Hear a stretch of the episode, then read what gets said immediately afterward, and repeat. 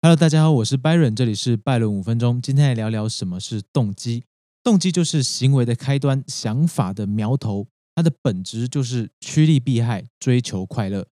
所有的行动都是因为你想过，你考虑以后呢，认为它的好处大于坏处，利大于弊，你才会产生行动，才会有结果。就连牺牲奉献那种大爱的行为，也是因为在这个人的观念里面，认为这样做对这个世界有更大的好处，比付出的牺牲更有价值。而这个人呢，他愿意承受这个代价，进而产生行动，啊，这就是牺牲奉献的动机。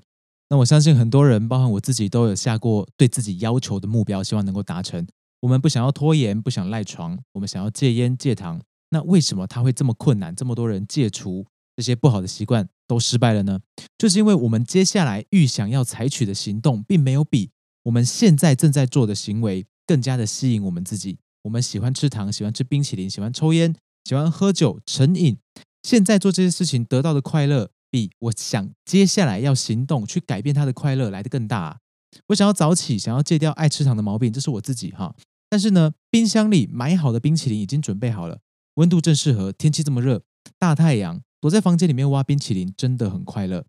我虽然想要得到戒糖以后身体健康、精神饱满的结果，但我现在就在手里面香草味的冰淇淋，哎，真的我放不下来。我想要结果，但是我不想要这个行动，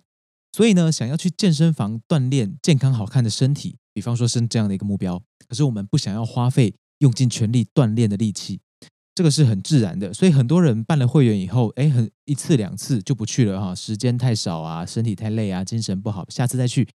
这个只是我们不想要去的借口，因为那个过程太痛苦了啊。那又比方说，大家都知道应该要起床，好好的开始今天，但床很舒服，我们只想要多睡一点。目标的吸引力永远都不够，拉不动你。最终让你行动起来的关键，可能是因为你的焦虑。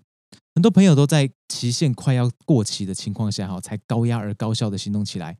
过期的焦虑让你知道不能够再拖了啊，期限就快要到了，拖下去会错过面试，我们错过打卡，错过车班，错过截止，错过约定，错过营业时间，这些让你害怕的东西推着你动起来。那我们把动起来，我们把行动看成三个部分。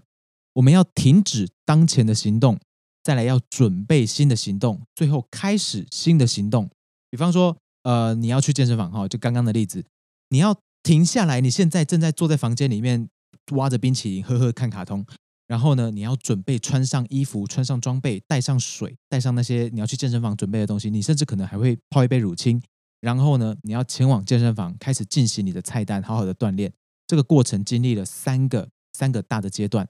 这个过程本身就需要消耗意志力嘛？我们会想要进行某件事情，不是因为哎这事情本身就很好玩，要不然就是它完事以后我们得到的结果是好的，对不对？不是因为它本身有吸引力，就是因为完事结果有吸引力。那要达到什么程度的吸引力呢？这个吸引力要到足够抵消或超过我们对这件事情本身的排斥。有人说，提出价格要求别人做他不愿意的事情，只要价格不断的提高，最后对方都会动摇。这个就是诱惑超过排斥。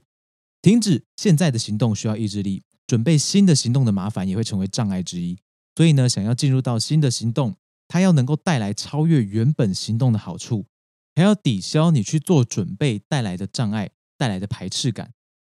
像刚刚我们说我们要进健身房锻炼，对不对？所以你要先把你的手机放下来，你可能正在看抖音，正在看 YouTube 上面的短时效的短片，这些东西让你很快乐，一直给你又短又强的刺激。不要小看从娱乐抽身需要的能量哦，看看你消耗的时间就知道了。你粘在你的手机上多久时间了？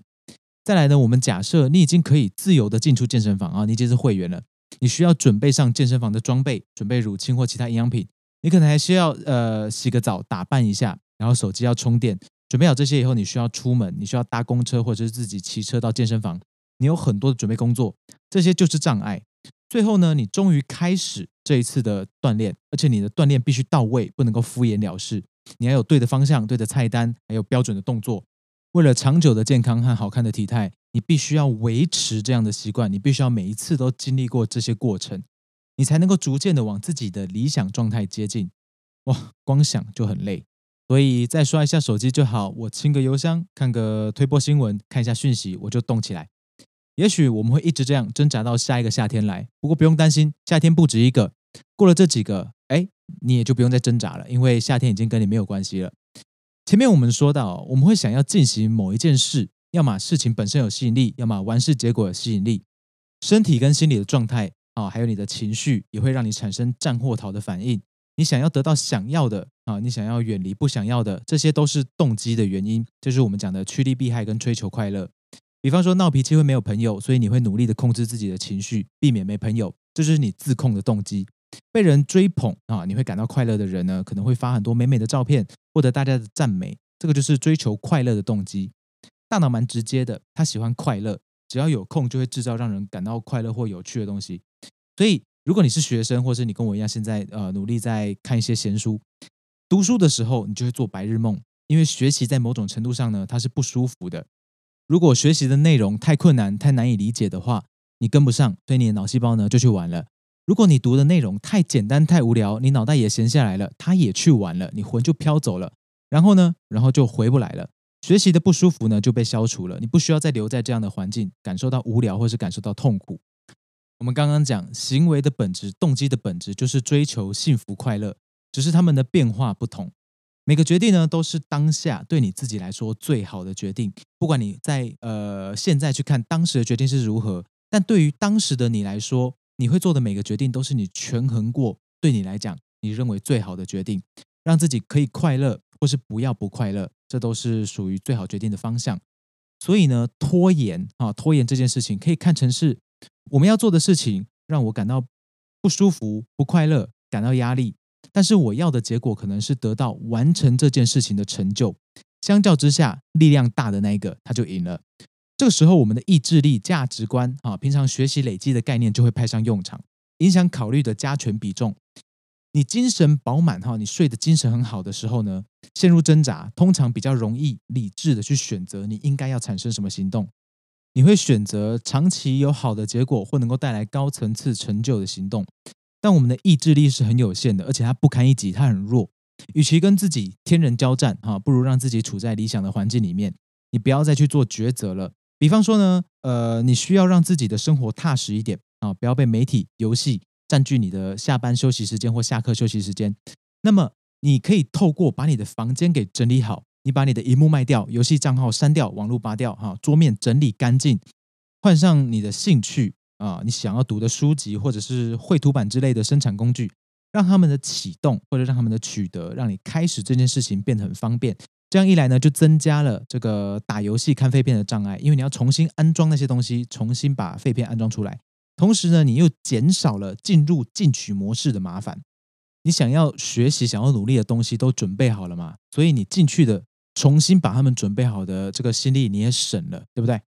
另外呢，干净整齐的房间也会让你心里面的垃圾少一些。所以呃，极简主义他们会提高生产力，这个不是开玩笑的。那么你帮自己制造了一个节省意志力消耗的好环境，你心里面舒服，你可以再加上一点喜欢的香味在房间里面，或泡上一杯香香的花草茶啊，一杯咖啡之类的，让自己感到小小的快乐哈，一点点快乐就足够帮助你们哈维持在不舒服的进取模式里面。如果你更狠一点，你只带着书直接就到有冷气又安静干净的图书馆里面吧，不要带手机，不要带任何会影响你的东西，把你要做的事情就它跟你。还有一个干净的环境共处吧。如果呢，你的环境都很舒适，空间明亮又大啊，需要的工具设备也都有，空气很新鲜，还有这个不会造成脑雾的补充品哦，不要都是一些高糖的巧克力啊，你可能是一杯茶、一些坚果啊。我们讲这个是比较好理想的状态，在这么理想的环境里面，你仍然没有办法保持你想要的行动，那怎么办呢？有一个方法，应该说这些方法都是老调重弹了，但是他们有用。你在个人平台上面昭告天下啊，你自己要完成什么事情，你要达成什么目标，或者是你跟别人打赌，你做不到要求，你就给别人一一笔钱，而且呢是每次发现每次算啊，这也算是创造环境，创造有压力可以让你避免造成这些呃惩罚性的事情的环境。那也许你比较属于这种逃避焦虑的类型，那你就创造出一个让别人可以督促你，让你。被督促持续行动的一个环境，